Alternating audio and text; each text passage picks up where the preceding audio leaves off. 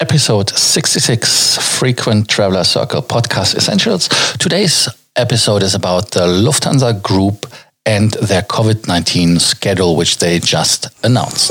Welcome to the Frequent Traveler Circle podcast. Always travel better. Put your seat into an upright position and fasten your seatbelt as your pilots Lars and Johannes are going to fly you through the world of miles, points, and status.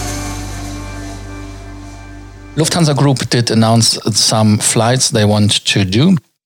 Um, and uh, other flights, like the repatriation flights, are completely different as they cannot be booked online. They have to be booked through the embassies in the countries where the pickups are happening.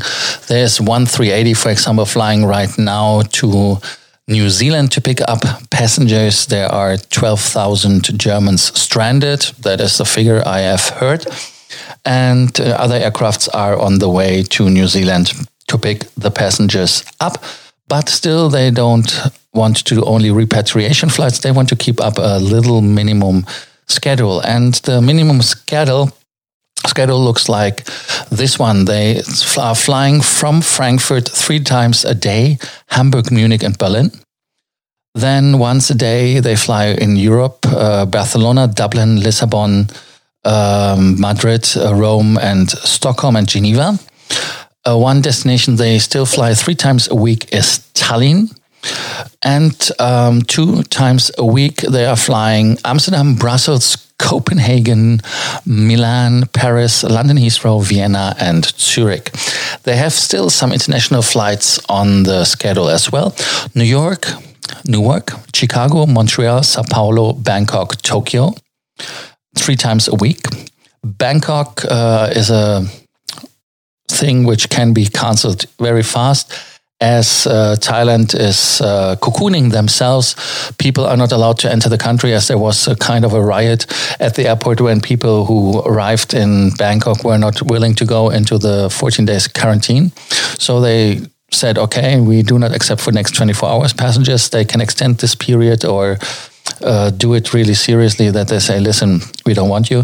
And Tokyo is already uh, on the schedule cancelled as Tokyo makes no sense as uh, Japan is doing the same thing like uh, Thailand. They are already completely closed and um, the Olympic Games are moved. So there's no reason to fly into Tokyo, maybe only to ex to uh, pick up German stranded uh, citizens or European stranded citizens. I know, for example, for the Baltic states, that uh, Lufthansa is taking the passengers, like Finnair is taking the passengers, and then they are transferred via Helsinki or Frankfurt um, to the Baltics. There are some options. There's even a boat which is going from the um, from East Germany, from the island of Rügen, and um, yeah, that is the situation for Frankfurt. For Munich, uh, they are going to fly twice a day from Munich to Berlin, Düsseldorf, and Hamburg, once a day to Brussels, Vienna, and Zurich. There are no international flights. Then Eurowings, they're flying from Düsseldorf nine times a week, Hamburg, and Berlin. Then six times Vienna, Zurich, London, twice a week Palma de Mallorca, Barcelona, Rome, Milan, Lisboa, Thessaloniki. And um, from Hamburg, they are flying as well to Düsseldorf. Stuttgart is cancelled since the 5th of April, so today, as the runway is uh, scheduled to be maintained. That was something they did already before, if I'm not mistaken. And there's to mention the flight from Cologne, that is uh, Berlin, nine times a week. That is for the government, maybe. And um, other flights from Bonn would be Hamburg and Munich. Um, they have uh, from Stuttgart no other flights anymore as they got cancelled. That was Zagreb, Zagreb uh, Hamburg, and uh, Berlin. So that is done as well. Now you ask yourself, hey, why don't we hear anything from Austrian Airlines or from Brussels? Austrian is not flying. Brussels is not flying. The one flight you have maybe heard of was Austrian 1, OS1, Oscar Sierra. That was the flight from Vienna directly with the 777 to Sydney. The longest operation they ever did in the history of Austrian Airlines, and then they repatriated their own citizens and other Europeans. That is uh, the flights, what they still do.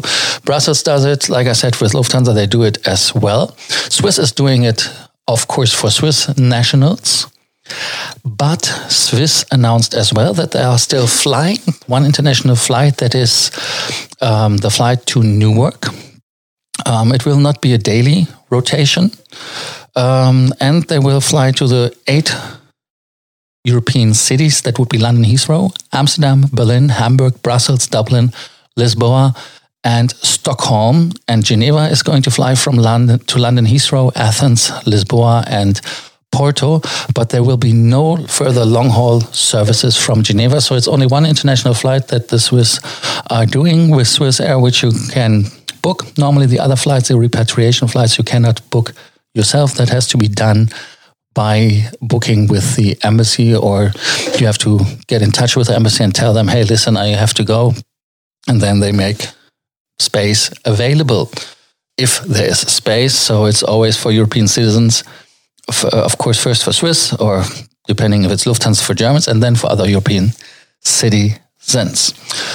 Yeah, what is your opinion on that Corona or COVID 19 schedule of the Lufthansa Group, let me know. If you have any other questions in regards of flying, do not hesitate to contact us. We're happy to do so. And like we recommended for other people today who asked us, should I book flights? We do not recommend it at this time because it's too uncertain what is going on. So keep that in mind. Thank you for listening to the Frequent Traveler Circle podcast essentials. Thank you for listening to our podcast. Frequent Traveler Circle. Always travel better. And boost your miles, points, and status. Book your free consulting session now at www.ftcircle.com now.